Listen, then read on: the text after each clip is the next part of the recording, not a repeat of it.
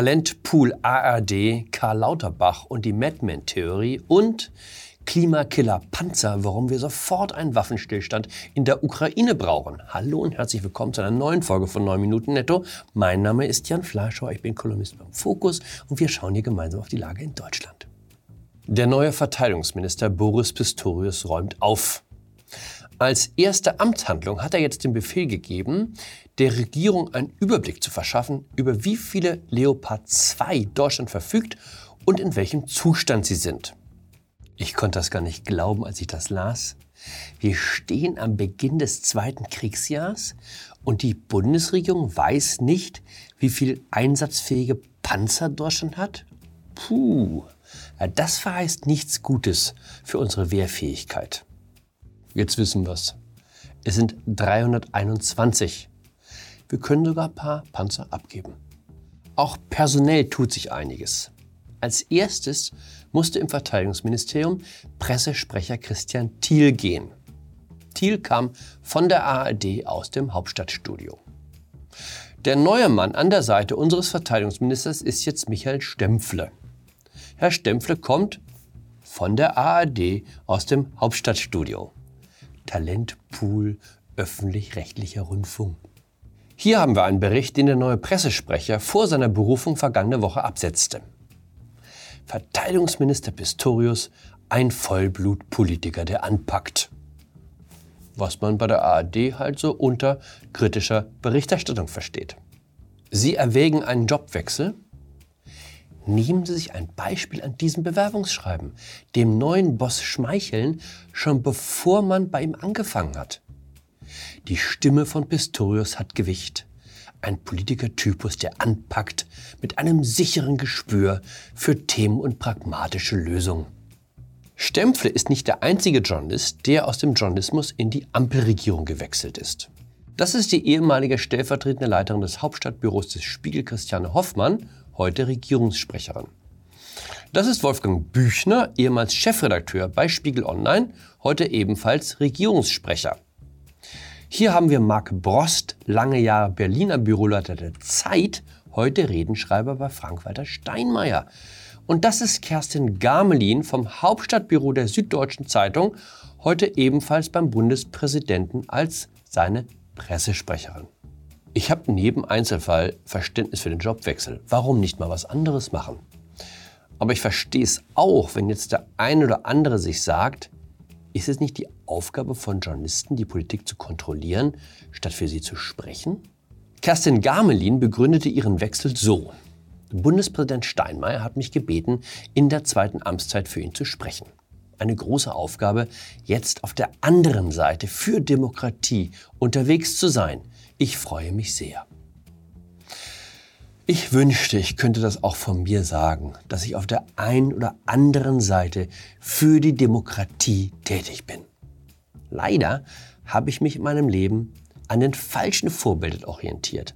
Leuten wie Karl Kraus oder Anton Kuh. Von Kuh stammt der Satz, warum sachlich, wenn es auch persönlich geht? Mein Motto und leider auch mein Unglück. Damit bin ich für immer raus. Wo wir beim Thema Öffentlichkeitsarbeit sind, Karl Lauterbach hat sich zu Wort gemeldet. Wer mehrfach an Corona erkranke, entwickle eine unheilbare Immunschwäche. Das zeige eine Fülle von Studien. So stand es in einem Interview mit der Rheinischen Post. Wow, da geht man besser nur noch mit Maske vor die Tür. Oben ohne in der Bahn oder beim Einkauf, wie jetzt erlaubt. Auf keinen Fall. Können sich entspannen. Kommando zurück. Bei der Übermittlung der autorisierten Fassung sei im Ministerium ein technischer Fehler passiert. Der Pressesprecher habe nicht richtig aufgepasst. Auf Deutsch, Lauterbach hat es so gesagt, wie es in der Zeitung stand, dann wollte er es aber nicht mehr so gesagt haben, was seine Leute leider übersehen hatten. Kann ja mal passieren. Auf der Maus ausgerutscht. Anfang der Woche war zu lesen, in der SPD habe man überlegt, nicht Boris Pistorius, sondern Karl Lauterbach mit der Befehls- und Kommandogewalt auszustatten. Der Einhaltung der Frauenquote zuliebe. Also Lauterbach in den Bändlerblock und dafür eine Frau ins Gesundheitsministerium. Das Argument, das angeblich für Lauterbach sprach, Für die Gesundheit hätte man leichter eine geeignete Frau gefunden als für die Verteidigung. Ich glaube, hinter der Idee steckt die Madman-Theorie, geht auf Richard Nixon zurück. Den Gegner durch Unberechenbarkeit so zu verunsichern, dass er nicht weiß, was er zu erwarten hat. Wirft der andere die Bombe oder tut er nur so? Lauterbach wäre perfekt gewesen. Dr. Doom, der Mann, der Katastrophen erfindet, die es gar nicht gibt.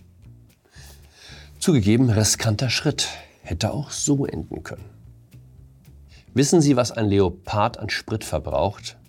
720 Liter Diesel auf 100 Kilometer.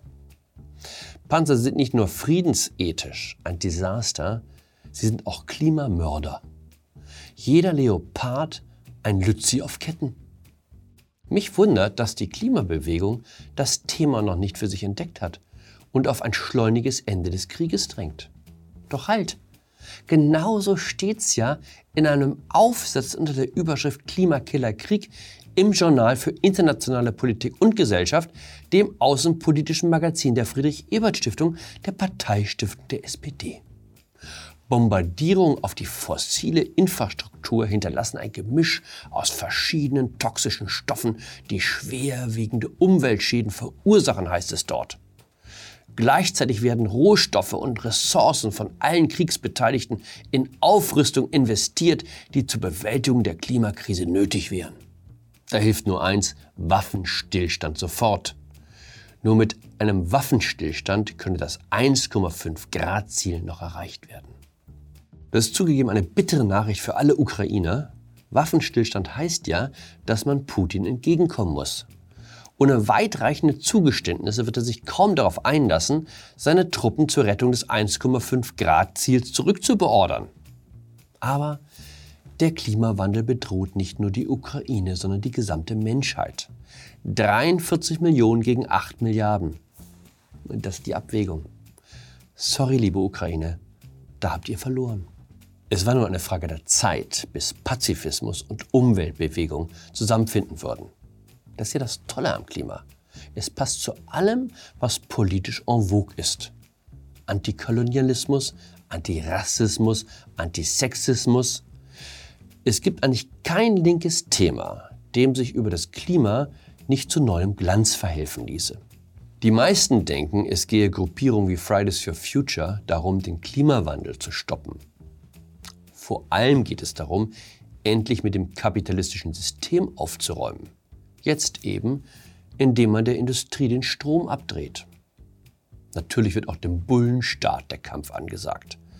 Mittelfristig müssen wir die Polizei als Organ abschaffen, das in erster Linie die Interessen eines kapitalistischen Systems stützt. Steht so in einer Erklärung der Klimaaktivisten. Dass die Demonstranten die Ersten wären, die unter die Räder kämen, wenn auf der Straße das Gesetz des Stärkeren gilt, scheint mir eine der Konsequenzen zu sein, die nicht so recht bedacht sind. Es ist das eine, Tomatensuppe über Gemälde zu kippen oder sich auf die Straße zu kleben und etwas ganz anderes, einem Hells Angel ins Gesicht zu lachen, wenn kein Bulle mehr weit und breit zu sehen ist.